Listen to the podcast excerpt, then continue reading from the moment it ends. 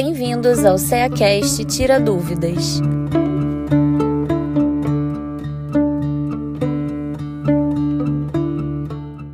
Sejam bem-vindos ao CEACast. Eu sou Paola de Lima e chegamos ao nosso momento Tira Dúvidas. O momento em que vamos trazer explicações rápidas para palavras e expressões muito utilizadas na doutrina espírita, mas que sempre deixam a gente com aquela dúvida. E quem está aqui com a gente? Marcelo Hollenberg trabalhador da Casa Espírita Bezerra de Menezes, em Miami, Flórida, nos Estados Unidos. Vamos lá, Marcelo? Oi, Paola, ouvintes, é sempre uma alegria estarmos aqui de novo no nosso querido CEACast. Vamos lá. Então vamos começar com uma palavrinha difícil de falar. Matéria quintessenciada. O que significa isso? É quase um trava-língua, né, Paola? Exatamente. Mas quintessenciado ao pé da letra é a quinta essência, ou seja, o que é obtido num processo né, de fracionamento ou de, podemos assim dizer, dentro do processo da física, né, uma quinta destilação. Também é conhecido como éter, por isso que algumas pessoas se referem à matéria quintessenciada como éter. E olha só que interessante, segundo Aristóteles, a quintessência é o quinto elemento, que assim como os outros quatro, a água, a terra, o ar e o fogo, servem de elementos constitutivos, ou seja, dão origem a outros corpos celestes.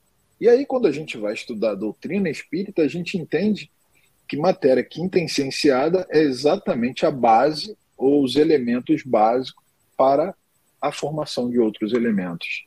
Bastante interessante, né, Paula? Muito interessante. Agora, Marcelo, o que significa a tão temida obsessão?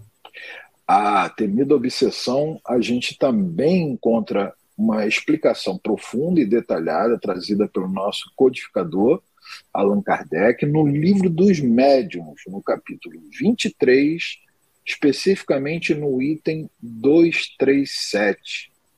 E o que, que a gente encontra lá? É, o desenvolvimento de todo o entendimento de como se dá o processo da obsessão, o que é a obsessão e como se inicia, como que ela ocorre. E achei interessante você falar tão temida, porque se tem uma coisa que médium, né, que espírita bate na madeira três vezes, é quando diz que ele está obsidiado. Né? E o processo de obsessão, a gente pode dizer que é um ato contínuo de é, influenciação, chegando a um quadro até mesmo de perseguição de um espírito por um encarnado. Esse processo, ou às vezes até mesmo entre encarnados. Eu ia perguntar isso. e aí a gente vê nesse processo que nós é, identificamos uma relação mental que se estabelece, e isso se dá porque nós ainda no estado, no nível assim de imperfeição moral, nós criamos brechas, né? nós criamos mecanismos que possibilitam o que se chama obsessão simples, que começa de uma influenciação que passa a persistir e isso começa a tomar então proporções maiores e vão é, com isso afetando é, a capacidade do indivíduo de agir por sua própria vontade. Existem também aquelas vinculações do passado através de ações onde o indivíduo se comprometeu. Vamos dar um exemplo. Uma vida passada, eu e você, eu fui o causador de danos, de prejuízo. Eu encarnei e você ficou no plano espiritual. Você me achou fazendo algo né, que eu é, gosto muito e que nos remetia ao período ao, quando estivemos juntos. Ao me identificar, você então pensa assim: agora eu tenho a, a oportunidade de usar esse vício dele e de prejudicá-lo na sua caminhada aqui na Terra. E empreende então assim toda uma ação de é, causar danos, prejuízos e é temeroso porque quem está submetido, quem está submetendo a um processo obsessivo, muitas vezes fala assim: poxa, mas eu não tenho nem consciência disso. A nossa consciência diz respeito ao nosso, à vigilância do nosso pensamento e de nossas atitudes, mudando nossos hábitos, mudando nosso comportamento, já pegando carona, né, naqueles que perguntam, possam perguntar. E como eu eu rompo, né, como eu me desvinculo desse processo? Mudando a atitude, mudando a forma de agir, de pensar. Dizendo assim: Ó, oh, Paola, nós não somos mais aqueles, aquele parceiro do passado. Esquece, hoje eu sou uma outra pessoa e não quero mais caminhar em outro sentido. E é assim que a gente vai rompendo essas conexões do passado. É, não é algo que a gente não consiga romper. Exatamente. Fugir. É possível. Exatamente. É possível. Não estamos aqui para assustar ninguém.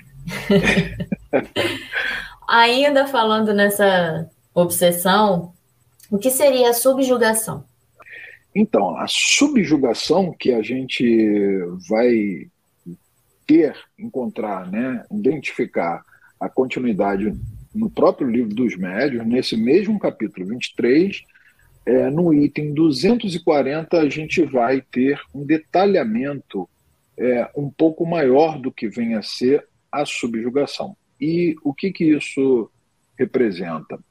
É, o processo, quando ele vai tomando, o processo obsessivo, quando ele vai tomando proporções ainda maiores, pode levar a uma espécie de constrição, né, de limitação da vontade do indivíduo, que pouco a pouco ele vai é, descaracterizando o seu próprio pensamento e se colocando como uma espécie de marionete do espírito que o subjuga.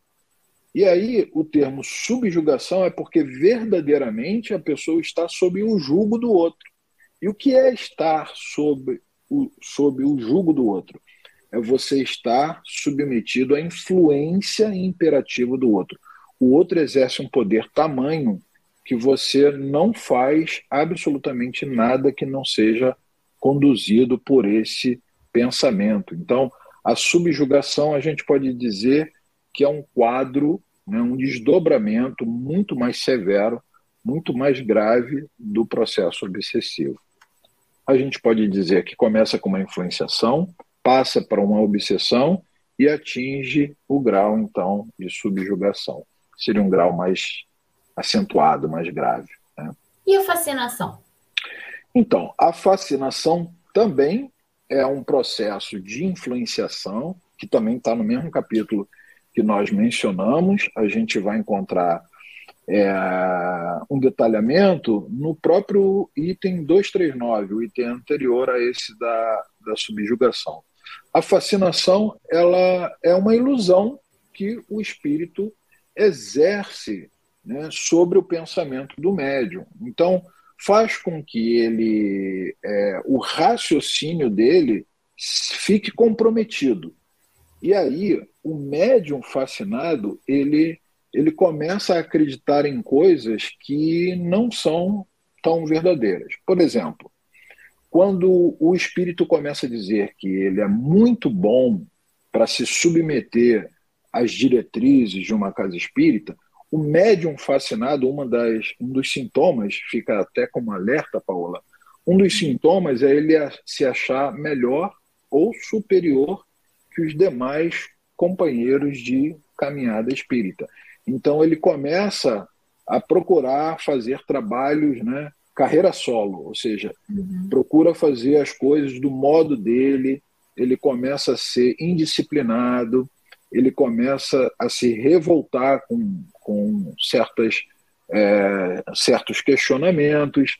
Então, o médium fascinado ou é, a pessoa que sofre esse tipo de influenciação tem sinais bastante característicos que podem ser assim identificados, mas todos, todos a partir desse processo, como dissemos, de influenciação que o espírito começa a exercer sobre nós. Existe um livro chamado Aconteceu na Casa Espírita, do espírito Nora, que ele mostra uhum. exatamente o que acontece com um médium fascinado, né, um médium de cura, que estava passando por um processo de fascinação e, consequentemente, ele é, afetou, atingiu todo o trabalho da casa, criando vários e vários problemas. E aí, vale a pena, não vou dar spoiler aqui para quem tiver o livro e quiser ler. E fica aí o convite para o estudo, né? Porque é só através do estudo que a gente consegue identificar essas situações e também como sair delas, né? Exatamente. Convite feito, convite aceito. Então, por hoje é só. Puxa vida! Quando a gente está animando, acaba. Mas foi um prazer estarmos juntos. Um abraço a todos que nos ouviram. Até a próxima. Até o próximo CEACast. CEACast, o podcast do Centro Espírita Antônio de Aquino de Rio das Ostras.